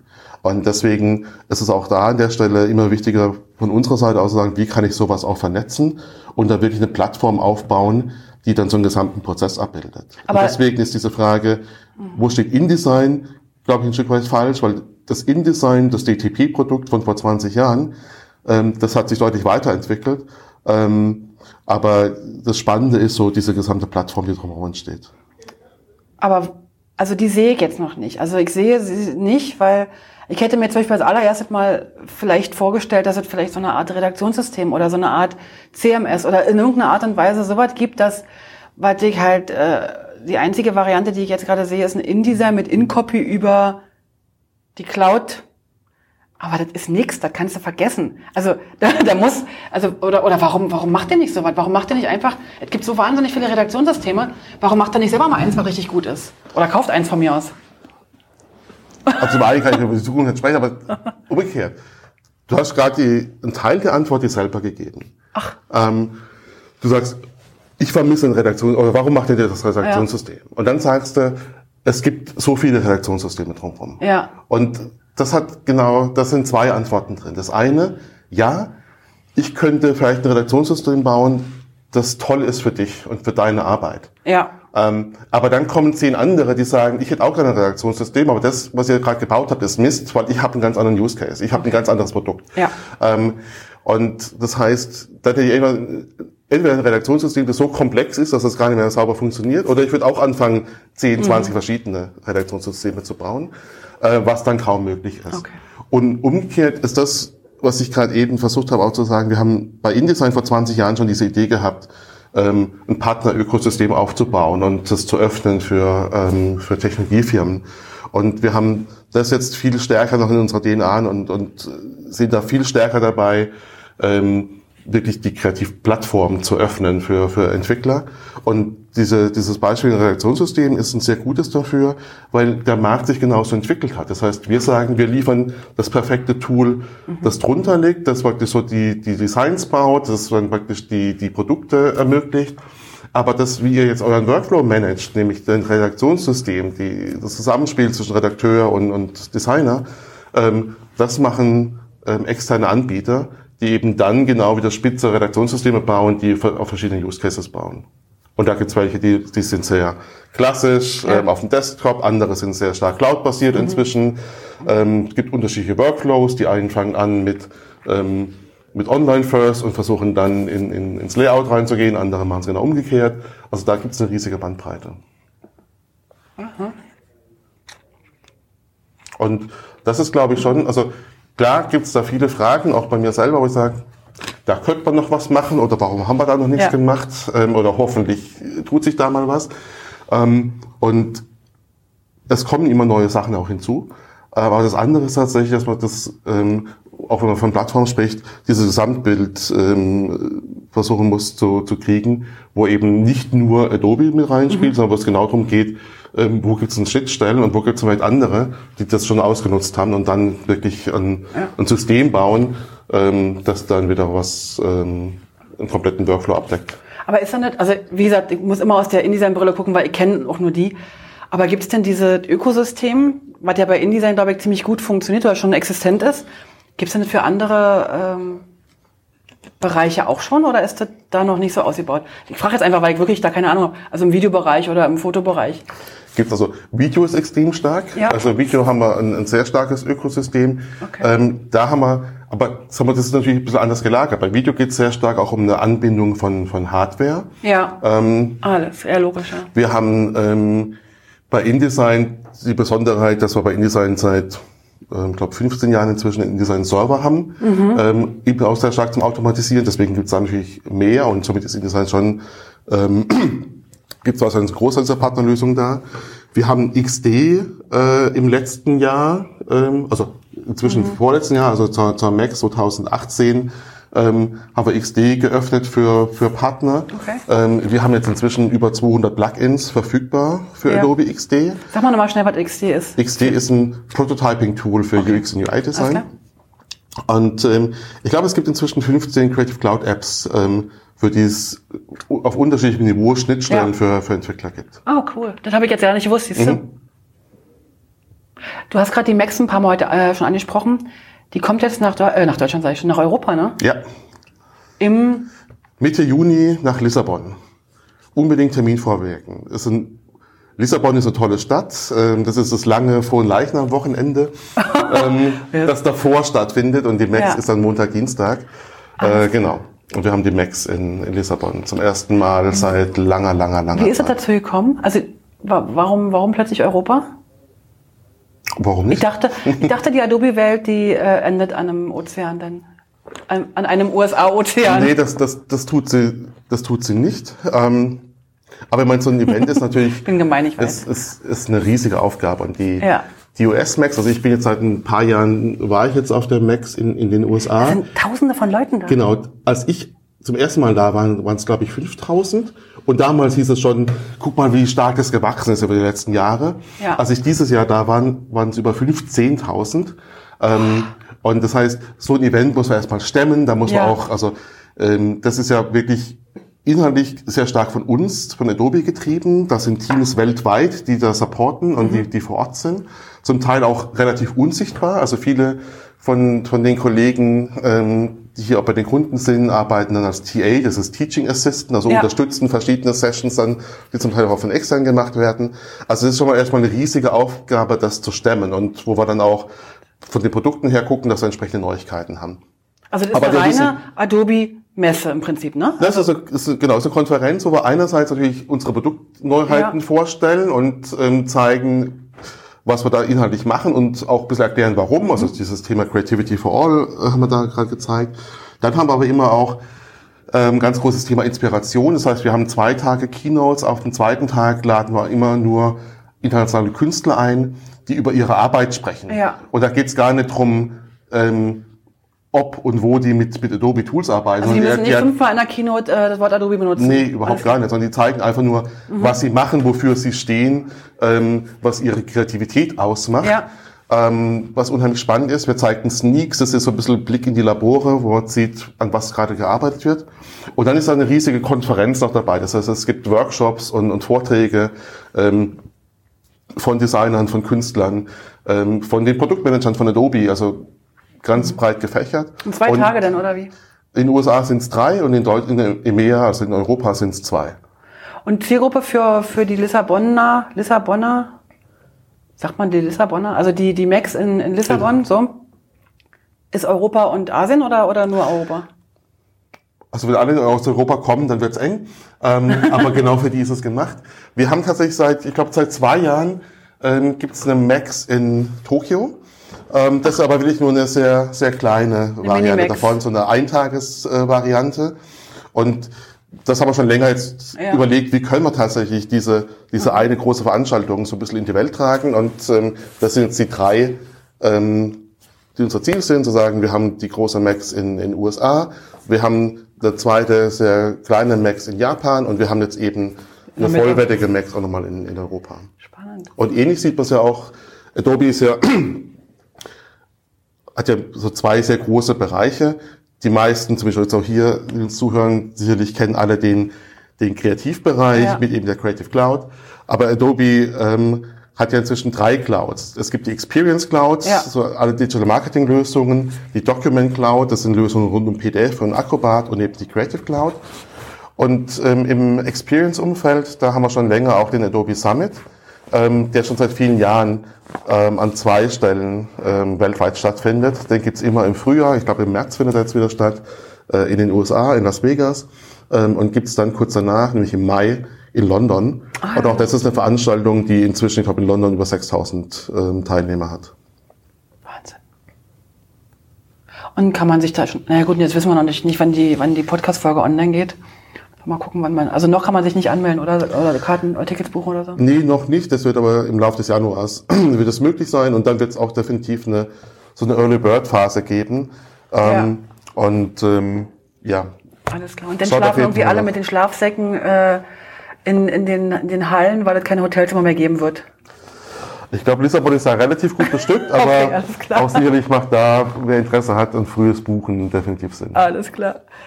Ähm, du hast ähm, vorhin schon ein paar Mal KI angesprochen und ähm, unsere Automatisation und alles, was so also ich bin ja auch so ein großer Freund von Sachen, die ich nicht, äh, die, die Mann für mich machen kann. Also Mann meint jetzt eigentlich Maschine oder, oder mhm. irgendwie, dass die automatisiert werden. Also ich mhm. will nicht tausend Sachen, tausendmal die, die, die Sachen selber machen. Das fängt mit einem simplen Shortcut an, den ich mir einfach merke, weil ich da die Sache nicht wieder übers Menü machen will. Aber es gibt natürlich auch, geht auch weiter in Richtung von mir aus, ähm, wenn wir so weit gehen wollen, selbstfahrende Autos. Ne? Also das, ja. da ist ja vom, vom selbstprogrammierten Shortcut über, über selbstfahrende Autos, das ist ja eine große, eine große Bandbreite. Ich äh, wünsche mir ja von Herzen, dass endlich die selbstfahrenden Autos äh, fahren würden. Dann würde endlich meine Mama in ihrem Leben Auto fahren können, mhm. weil sie halt einen äh, Sehfehler hat und nie einen Führerschein gekriegt hat. Äh, dadurch, äh, also für mich wäre das fantastisch, wenn sie einfach fahren könnte zum Einkaufen ja. oder zum... Ähm, aber ich finde es auch so spannend, dass es überhaupt möglich ist und leider hier noch nicht möglich sein darf. Also möglich ist es ja hier auch schon, aber es ist, glaube ich, sehr gesetzlich äh, noch nicht. Ja, es gibt, also bei, genau. beim autonomen Fahren gibt es irgendwie fünf, fünf Stufen und wir sind auf Level 2 ah, okay. weltweit. Und ähm, man kann, es gibt die Autos aktuell, die erlauben die auf der Autobahn oder auch woanders, ich glaube bis zu 30 Sekunden oder sowas, ähm, ja, genau. Zumindest so zu fahren, dass ich, dass ich die Hände auch vom Lenkrad wegnehme und ähm, zuschaue, wie das Auto fährt. Ja. Aber weißt du, was mich da die ganze Zeit äh, immer ähm, betroffen macht? Vielleicht liegt es ja auch daran, dass ich so, so, so affin bin nach, nach allem Neuen. So. Aber mich macht betroffen die Angst, die die Leute haben. Also, mhm. na klar, die Angst vor dem autonomen Fahren kann ich schon verstehen. Ich persönlich kann euch da draußen nur sagen, wenn ich mit einem autonom fahrenden Auto fahren würde, wäre die Straße sicherer, als wenn ich selber fahre. Aber das ist eine, eine, eine sehr subjektive Sache. Aber wenn ich jetzt zum Beispiel äh, sehe, wir hatten es vorhin schon mal angesprochen, mit, mit publizieren, automatisiert publizieren, irgendwie so. Wir kümmern uns wieder um, um Sachen, die uns wirklich betreffen und nicht so ein blödes hundertmal Freistellhaar wegzuradieren. Nein, natürlich nicht radieren, sondern masken. Ich weiß das sehr wohl. Ähm, die Leute haben Angst vor, dass sie keine Arbeit mehr haben oder dass sie nicht mehr gebraucht werden. Wie können wir denn mit so einer Angst umgehen? Oder, oder hast du eine Idee? Also mir, mir ist bewusst, dass du nicht derjenige bist, der jetzt die absolute Idee hat, aber vielleicht hast du ja einen, einen Gedanken. Das Umgehen ist, glaube ich, genau der Punkt. Und ich meine, Ängste sind zum Teil sicherlich auch berechtigt. Also mit Sicherheit wird sich da einiges verschieben. Es werden, ähm, es wird, werden bestimmte Aufgaben wegfallen, andere ja. werden dazukommen. Ähm, und nicht jeder wird alles, alles machen können. Aber mhm. jetzt gibt es natürlich genau die zwei Möglichkeiten zu sagen, entweder ich habe einfach Angst und verkrieche mich, mhm. oder ich überlege mir, was kann das für mich vielleicht auch bedeuten? Und auch wenn ich es heute nicht weiß oder sage, ich habe gar keine Idee, was ich machen, machen möchte oder wo es anders hingeht, da sind wir genau bei dem Thema, was wir vorhin hatten, wo es um das Thema Cross Mindset ja. ein Stück weit ging und ausprobieren. Das heißt, ob jetzt, mal wieder um diesen, diesen großen Spagat zu machen, ob jetzt so AR, also Augmented Reality oder Virtual Reality, wirklich Themen sind, die ich in Zukunft mache. Oder fange mal an, fange an vielleicht mit einer Videoproduktion, ob das was ist, was ich mache. Keine Ahnung. Aber vielleicht kann ich ja damit mal anfangen, mal ein bisschen rumzuspielen, mhm.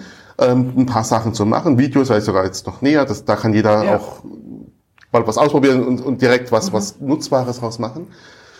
Oder merke ich vielleicht bei dem, ähm, wenn ich mich damit beschäftige, ob mir das A Spaß macht, ob da auf einmal Sachen entstehen, die, die mir gefallen, ähm, ob ich vielleicht Ideen entwickle, ähm, was ich damit machen kann und vielleicht dann tatsächlich sogar, ohne dass jetzt irgendein Job mir meine Arbeit wegnimmt oder ein Roboter, ähm, mich vielleicht trotzdem schon verändere und neue Sachen ausprobiere oder in, mich in eine andere Richtung entwickle.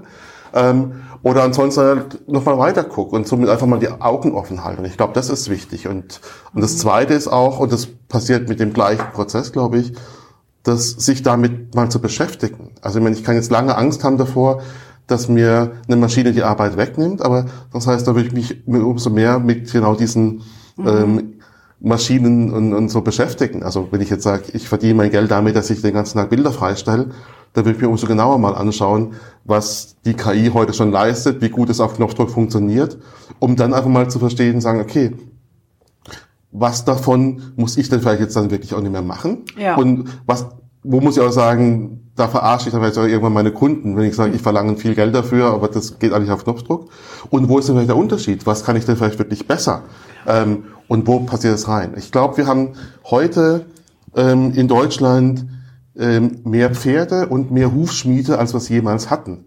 ähm, obwohl das Pferd ja eigentlich gar keine sagen wir, Rolle mehr spielt. Früher hat es, war das in der Landwirtschaft ähm, wichtig, ähm, aber das heißt, heute nutzen viel mehr Pferde für die Freizeit, für den Sport, geben viel mehr Geld aus. Den Pferden geht es wahrscheinlich auch viel besser ähm, als damals. Echt? Und es gibt auf einmal wieder Hufschmied, also will ich es mal annehmen, aber es ist wieder Hufschmiede.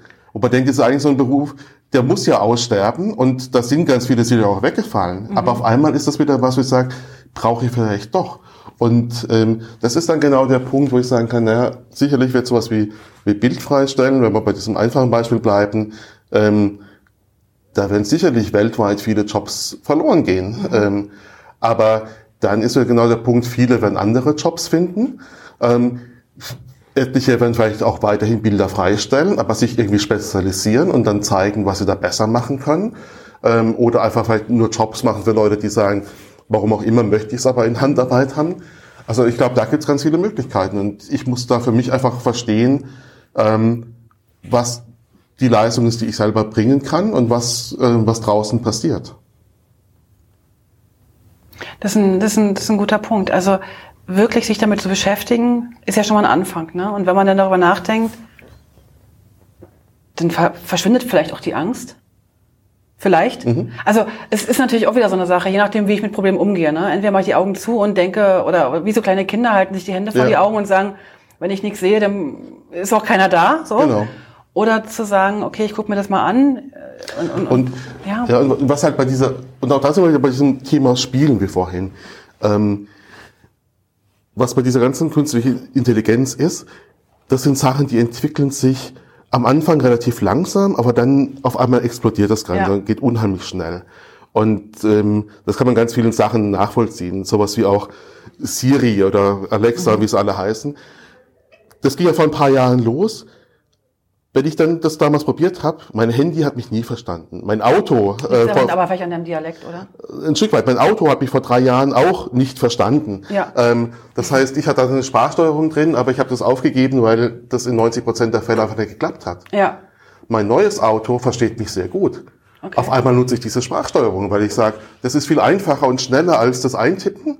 Ja. Ähm, und wenn es in 10 Prozent der Fälle nicht klappt, dann probiere ich es ein zweites Mal oder tipp's dann ein. Ähm, Aber du hast 90 Prozent der Fälle sind sind weg erledigt. auf einmal. Ja, okay, cool. Und mein nächstes Auto vermutlich ähm, wird es noch viel besser können und wird es noch einfacher machen. Das heißt auch da diese diese theoretische Beschäftigung ist Sprachsteuerung jetzt toll oder gefällt mir das oder würde ich das jemals nutzen, ist eigentlich Irrelevant. Bullshit, ja, weil genau. ähm, das ist so eine Entwicklung. Am Anfang mache ich mich vielleicht lustig und das kann definitiv viele Sachen nicht. Aber dann auf einmal ähm, funktioniert es und wenn Sachen möglich und dann nutzt es auf einmal jeder, weil es viel bequemer ist. Und ähm, das sind Sachen, wo ich glaube, da geht es genauso drum, da macht es weder die Diskussion Sinn, zu sagen, macht Sprachtechnologie Sinn oder nicht, oder ist das was für mich, ähm, noch macht es Sinn, sich davor zu verschließen, sondern eher sagen, mhm. probier's mal aus und überleg mal, wenn das jetzt viel besser wäre als heute, was würdest du dann damit machen? Mhm. Und überleg dann, ob du da einsteigen willst, ob du was ausprobieren willst, ob du ähm, da tiefer oder mehr Zeit damit verbringen möchtest. Das ist ein guter Tipp. Den werde ich mal weitergeben, weil ich glaube, das ist genau das, ja. Weil, weil, weil, nämlich wirklich die Leute da Angst vor haben. Ich hatte letztens ein wahnsinnig tolles Diskussion mit einem Taxifahrer. Mhm. Gleiches Thema, andere Umgebung. Ne? Dem ist klar, dass der irgendwann nicht mehr arbeiten muss. Weil die Taxis werden einfach, die, die holst du dir mit einer App wahrscheinlich irgendwann, dann fahren die dich übers Dorf und dann mhm. fährt das Auto irgendwo zu jemand anderem. Mhm. Und er sagt, ihm ist das ganz bewusst und er guckt gerade, wo er sich noch weiterentwickeln kann. Mhm. Autofahren wird nicht mehr seiner, also der hat noch irgendwie 35 Jahre zum Arbeiten, bis er in, in Pension geht, also offiziell da sagt er, er muss jetzt gucken, er muss jetzt am, er ist am, er ist am gucken. Er macht jetzt Weiterbildungen und so weiter. Einfach, dass er ein paar andere Sachen sich anschaut, weil er merkt, das geht nicht. Das ist aber der einzige Taxifahrer, mit dem ich darüber gesprochen habe, der diesen Weg eingeschlagen mhm. hat. Alle anderen 95 Prozent der Taxifahrer sagen, um Gottes Willen und es geht nicht und die nehmen uns die Arbeit weg und überhaupt und die machen ja Unfälle und, und, und so weiter und so fort. Das ist, glaube ich, das Ding. Wir müssen wirklich gucken, dass wir uns damit beschäftigen und damit die Angst verlieren, okay? Mhm. Danke dafür, danke dafür. Gerne. Irgendwie habe ich das äh, noch nicht auf dem Schirm Und, gehabt. Oder auch das, äh, Günter Dück hat da vor kurzem mal auch einen ganz guten Beitrag geschrieben, schon beim autonomen Fahren sind, wo ja immer dann sehr häufig dieser Fall bemüht wird, ähm, ja, wie programmiert man das denn? Das so. ist mal falsch ist wahrscheinlich, wenn jetzt in der wirklich Extremsituation das Auto überhaupt nicht mehr ausweichen kann und Oma oder vielleicht dann genau ja, ja. die Oma links oder das junge Kind rechts ja, damit muss ich vielleicht irgendwie beschäftigen, aber im Endeffekt, wenn ich, und Dück sagt das irgendwie da auch sehr krass, sagt er, wenn ich aber von, von 100 Unfällen, die zu einem Todesfall führen, 99 wegkrieg, und bei dem einen habe ich dann diesen, mhm. diese Fragestellung, ich, dann ist es doch viel wichtiger sagen, führt die Technologie möglichst schnell ein, damit die 99 gerettet werden, mhm. oder ob ich dann beim letzten Fall rechts oder links war, ist dann, bis auf den Betroffenen jeweils, eigentlich fast egal. Und das ist natürlich jetzt ein bisschen überspitzt, Absolut. aber im, im Prinzip ja. geht's geht's genau darum, die Sachen entwickeln sich so schnell. Und wenn man mhm. wieder mal guckt auf unsere ähm, Branche, was wir auch machen, wir haben vor Jahren schon angefangen, Apps zu entwickeln für fürs iPad. Ja. Und die waren am Anfang sehr rudimentär und viele Leute haben gesagt, ach, was soll das und diese mhm. Spielerei. War es vielleicht ein Stück weit auch. Für uns war es definitiv keine Spielerei. Und wir haben das weiterentwickelt und mhm. zum Teil natürlich auch wieder Apps ähm, ähm, beendet oder einschlafen lassen, Klar. andere neu entwickeln ja. und so weiter. Jetzt haben wir gerade vor kurzem Photoshop auf dem iPad veröffentlicht. Auch mhm. das hat noch nicht alle Funktionen wie das Photoshop auf dem Desktop. Ein paar Sachen kann ja. sogar schon besser. Aber das heißt, wir haben diese Jahre davor gebraucht, um genau diese Erfahrung zu sammeln, mhm. auszuprobieren, um, um, zu, um für uns zu lernen, aber um auch zu verstehen, was nutzen denn die User, wie arbeiten sie damit. Ja. Gleichzeitig ähm, haben wir die Zeit gebraucht, also Apple die Zeit gebraucht, um die Qualität der Tablets überhaupt sagen wir, weiter nach vorne zu bringen. Ähm, und jetzt sind wir da. Aber hätten wir vor Jahren nicht angefangen, ja. ähm, da rein zu investieren und, und auszuprobieren, dann hätten wir heute auch noch keinen Photoshop fürs iPad liefern können. Mhm. Und ich glaube, genau das sind so diese Beispiele, wo man sagt, ja, ich muss da was machen, auch wenn es am Anfang vielleicht noch nicht äh, meine Erwartungen erfüllt. Aber viele Apps haben ja noch, die, noch nicht die Erwartungen erfüllt. Also ja, wir haben ja noch Zeit vor uns. Also nicht nur viele, viele Adobe-Apps, sondern auch alle anderen Apps sind ja zum Teil wurde noch im Üben. Es ist noch spannend, dass du das gerade sagst. Mein Sohn hat sich gestern erst ein neues iPad gekauft, der tätowiert, ne? Mhm. Also nicht auf dem iPad, sondern der, aber der muss ja zeichnen, die Sachen ja. zeichnen. Und ähm, er ist halt völlig happy mit dem neuen, mit dem neuen Stift und mit dem ganzen mhm. Zeug. Und er konnte tatsächlich interessanterweise diese normale App, die alle Tätowierer nutzen, nicht runterladen. Ich sage, ja, der musste halt die von Adobe erstmal nehmen, mhm. bis du die andere, was weiß ich. Das schrieb er mir gestern Abend eine SMS. Boah, wie cool! Mhm. Ich sag, ja, ich habe, also ich kann ja überhaupt nicht zeichnen. Und äh, das mit dem Tätowieren bin ich auch noch nicht so sicher, ob ich das so toll finde. Aber das ist eine ganz andere Geschichte. Ähm, das sind ja, das sind ja Berufe, die ja sozusagen in meiner Welt überhaupt nicht ich mit Adobe verbinden würde. Mhm. Und der, der zeichnet jetzt auf, der zeichnet richtig coole Sachen, ne? Mhm. Und schickt die halt rum per was auch immer, weiß gar nicht, mhm. wie er die rumschickt. Und dann äh, kommen darüber die Bestellungen. Mhm. Also das ist, also die Bestellungen, äh, die, die Aufträge zum Tätowieren, mhm. ziemlich genial. Mhm. Wenn wir jetzt nochmal ähm, auf die Automatisierung gehen, jetzt ähm, du hast jetzt kurz Photoshop angesprochen, dass man da vielleicht freistellen kann im InDesign heraus äh, oder im, im Publishing. Äh, ja, ich glaube, mein Blick ist echt zu, zu sehr verlags- und agenturlastig.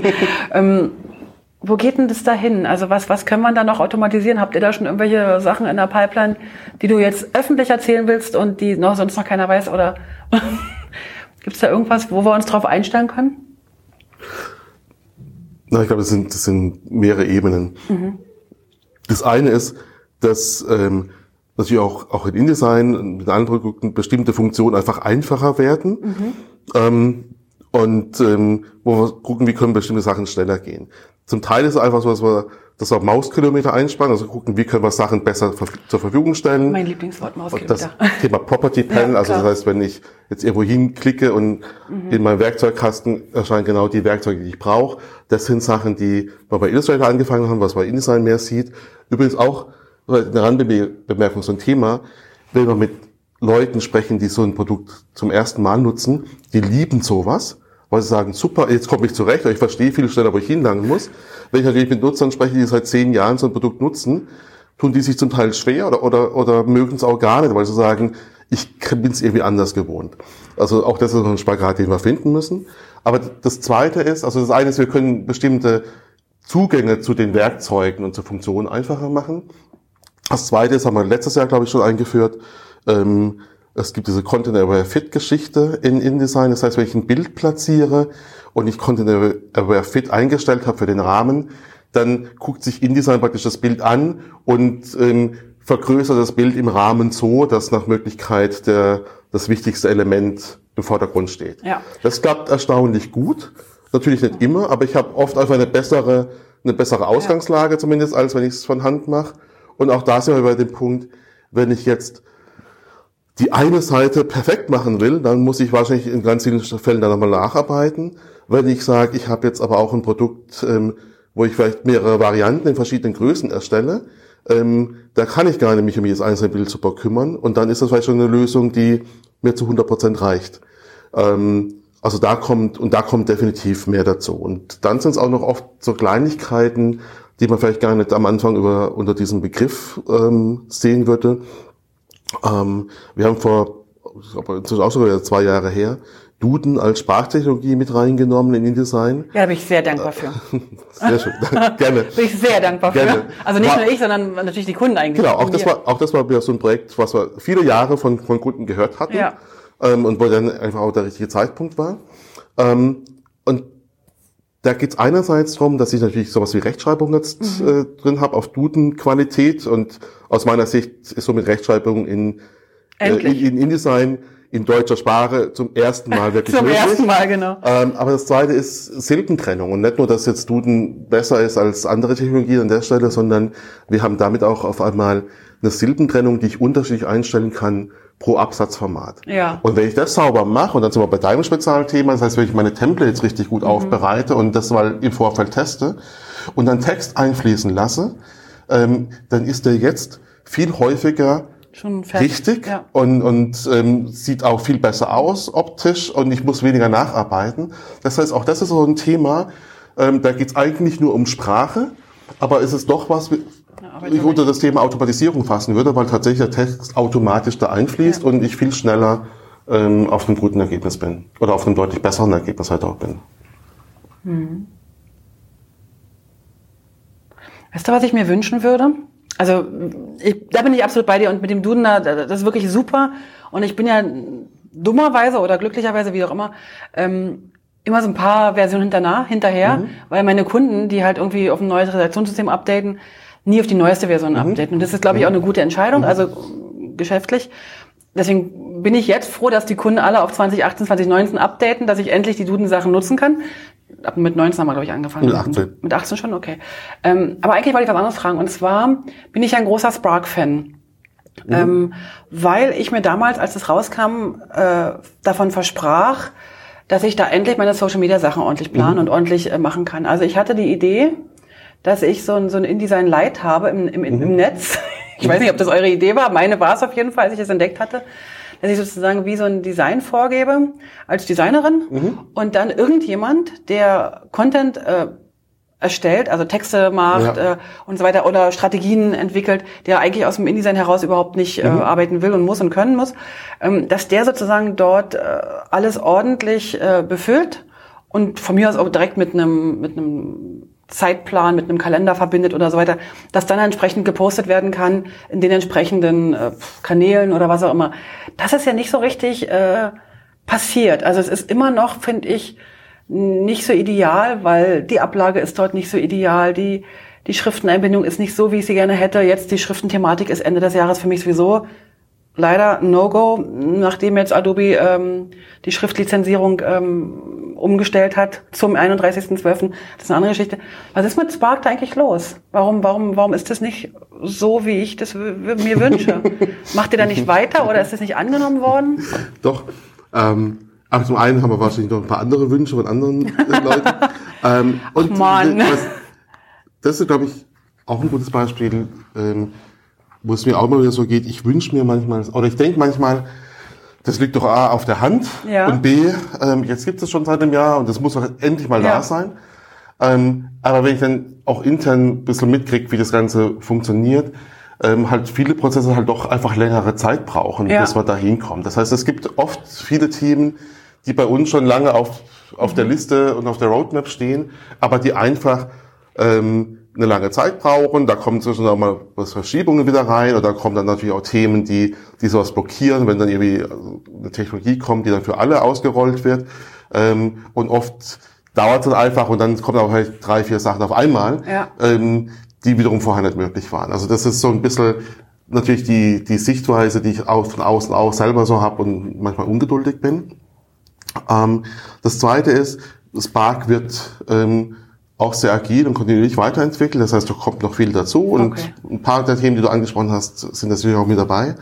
Ähm, und das dritte ist aber, ähm, wir reden jetzt, glaube ich, schon noch immer mit auch von zwei Dingen. Also Spark ist schon ein Thema, das dir helfen soll, deine Social Media Sachen zu erstellen und mhm. auch, was ich, wir haben ein Branding mit drin, auch da wird es Verbesserungen noch geben, aber das heißt, ich kann da Vorlagen machen, auch als Designer und kann da meinen Kunden damit arbeiten lassen. Ähm, was wir, was wir nicht haben, ist dann sowas wie, was ich Hootsuite oder sowas, ja. ähm, was dann das Ganze managt. Aber ich kann das natürlich wieder verbinden und kann sagen, ich erstelle meine Assets, das kann ich wieder Hootsuite.net mhm. ähm, mit, mit Spark ähm, und nehme dann diese einzelnen Assets, um sie mit anderen Tools ja. eben zu verteilen und wirklich dann das, das Publishing äh, im Social Media Umfeld zu machen. Ja, ich habe ich hab das probiert mit dem Spark ähm, und habe tatsächlich gemerkt, dass mich das äh, behindert, mhm. weil die da gibt's keine richtige Ablage. Es liegt mhm. halt irgendwie darum, es wird nicht irgendwo in einer, in einer Ordnerstruktur abgelegt, wie sich alle mhm. Instagram-Posts werden mhm. in den Insta-Ordner gepackt. Oder vielleicht kann man da, man kann die Dateien nicht so benennen, wie man sie gerne möchte, weil, weil, ne, das ist alles so ein Riesendurcheinander. Mhm. Und das ist noch für mich so, noch nicht so ganz ideal. Aber ich komme da wahrscheinlich auch aus so einer typischen Datenbankgetriebenen Perfektbenamselung. Ja, und also wie gesagt, zum einen brauchen die Sachen immer ein bisschen länger und wir versuchen ja auch, gerade bei solchen Projekten ja. wie Spark, einfach sehr schnell an den Markt zu gehen, um dann wirklich Kundenfeedback ja, zu kriegen ja. und dann zu gucken, in welche Richtung entwickelt mhm. sich's weiter. Okay. Und ähm, Spark kommt jetzt ja wirklich aus einer ganz anderen Ecke. Also InDesign ist jetzt so auf dem, sag mal, ganz hohen Profi Voll. Ähm, ja. äh, Level, Level ja. und wo es darum geht, wie können wir das bestimmte Sachen vereinfachen und, und vielleicht mehr Leute ähm, den Zugang verschaffen und das mhm. ein bisschen ähm, ähm, ja, schneller zugänglich machen. Und Spark kommt genau von der anderen Ecke, wo es halt ganz, ganz simpel, mhm. ähm, kann jeder, der einen Browser öffnen kann, kann damit arbeiten und wo es jetzt anfängt loszugehen, sagen, okay, und jetzt möchte ich aber noch was draufsetzen und jetzt möchte ich bestimmte Workflows umsetzen und jetzt möchte ich dann doch, sagen wir, ähm, komplexer mit werden. Ähm, das wird sicherlich ein bisschen dauern. Aber dann sind wir wieder bei einem Thema generell, ähm, das ich eben spannend finde. Das eine ist zu sagen, was kann das einzelne Tool? Irgendwo wird die Grenze sein, wo wir sagen, also du sagst gerade hier Social Media verteilen, irgendwann wird, wird, wird Adobe entscheiden, machen wir sowas, aber machen wir es nicht. Mhm. und wenn wir es nicht machen, dann ist wieder genau die Frage, welchen Bereich davon öffnen wir als API, um dann wieder Entwickler drauf zugehen zu lassen. Da kann ich jetzt zu Spark auch wenig sagen, aber ähm, generell sind genau das die Themen, mhm. wo wir das Feedback dringend brauchen und deswegen sind auch so Sachen wie, wie User Voice wiederum sehr wichtig oder alle anderen Möglichkeiten, die ihr habt, einfach um, um zu sagen, was wichtig für euch wichtig ist. Und ähm, dann wird es genau darum gehen, ein paar Sachen ähm, hören wir vielleicht nicht, äh, machen es auch nicht. Äh, viele Sachen werden wir umsetzen direkt. Und wieder andere Sachen, da werden wir Möglichkeiten schaffen, dass äh, andere Firmen äh, das aufgreifen können und äh, anbinden können. Und das ist auch übrigens was, was wir sehr stark sehen. Also ähm, wir sehen, dass, dass Firmen, die mit ähm, Software-as-a-Service-Produkten mhm. arbeiten und immer mehr, also wir haben vorhin verschiedene Tools angesprochen, auch so wie, wie, wie Slack oder Microsoft ja. Teams ähm, fallen ja da rein.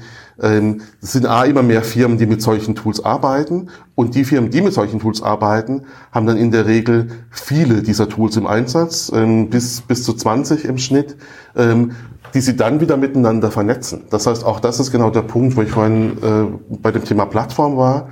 Ähm, es geht eben nicht darum zu sagen, jetzt drei neue Features in InDesign ist das alleinig selig machen, sondern es geht eher genau darum zu sagen, ich brauche drei neue Features und wie kann ich dann eben so eine im Hintergrund eine API, eine Entwicklerschnittstelle so mhm. definieren, dass ich das an Slack andocken kann, dass ich es an Hootsuite andocken kann, ja, dass voll. ich es an deine Datenbank ja. andocken kann. Ähm, und dann muss ich wieder gucken, ähm, haben wir verschiedene Level. Das eine ist, es gibt unheimlich viele Plugins und Integrationen mhm. schon verfügbar. Das heißt, ähm, für viele der Probleme äh, oder der Sachen, die, die euch fehlen, gibt es wahrscheinlich heute schon eine Lösung, die ich mhm. einfach nutzen und einsetzen kann.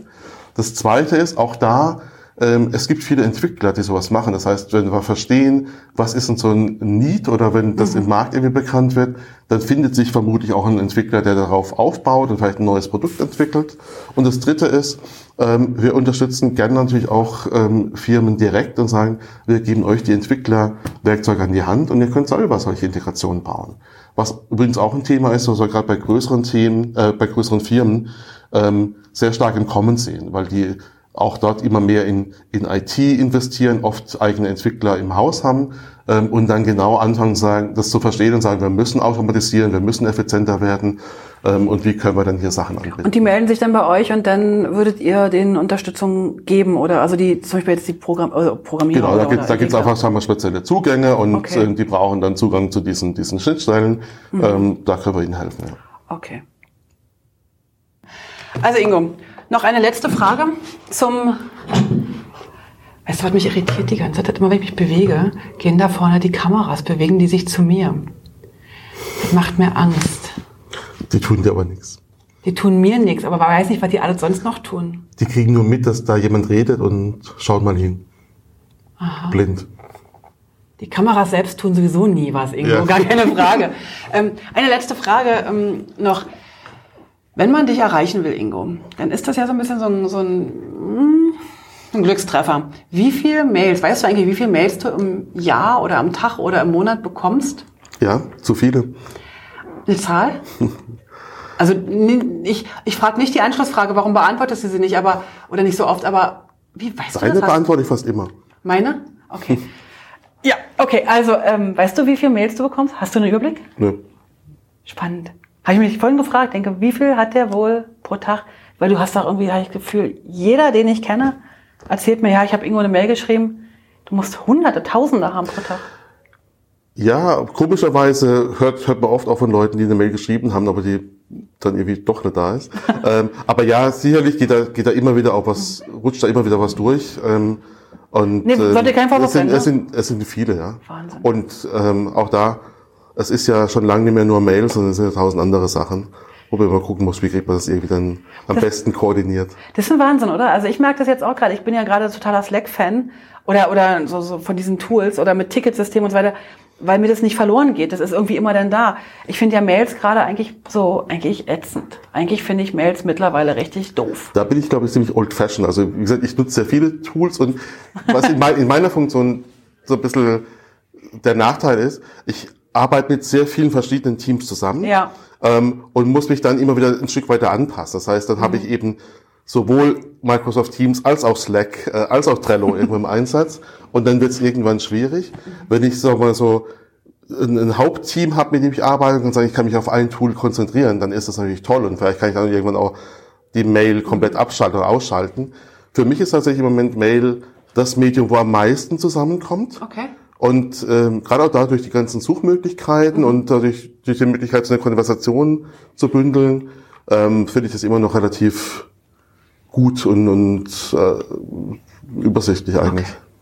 Ja, ich bin, glaube ich, ich weiß es noch nicht genau, aber ich finde Mails gerade ähm, im, im, in Projekten selbst ziemlich anstrengend. Also weil dann immer dieses Antworten inline und ach, irgendwie ist es echt nicht witzig und ich finde das auf einem, dass man so Punkt für Punkt über Ticketsystem oder irgendwie so, das finde ich gerade total logisch. Aber ich gebe dir total recht, dadurch, dass ich bei vielen Kunden bin, habe ich unfassbar viele Zugänge. Mhm. Der eine hat das VPN, der andere hat das VPN, der dritte hat noch dieses System und dieses System.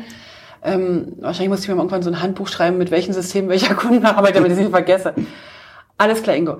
Ich würde sagen, wir machen an der Stelle mal Schluss. Ich sage mal ganz, ganz herzlichen Dank, äh, Dankeschön für, für die Zeit. Wir sind jetzt tatsächlich schon ein bisschen über eine Stunde oder ein bisschen mehr als über eine Stunde. Ähm, vielen, vielen Dank für deine Zeit. Vielen Dank für deine vielen Antworten, für deine Einsichten. Sehr gerne. Und ich sag mal so, weil ja Ingo hat gesagt, Ingo hat gerade gesagt, er hat gar nicht so viele Mails, er findet Mails auch toll. Wenn ihr wollt, könnt ihr ihm gerne mal eine, eine Mail schreiben äh, oder auch nicht. Vielleicht gibt's auch eine Antwort, ja. Genau, das äh, wäre auch noch eine Möglichkeit. Ingo, vielen Dank. Ich wünsche dir oder uns allen erstmal, ähm, wenn ich jetzt sage frohe Festtage, ist das blöd, weil wir senden die Sache erst nach dem. Wir wünschen, genau so mache ich's.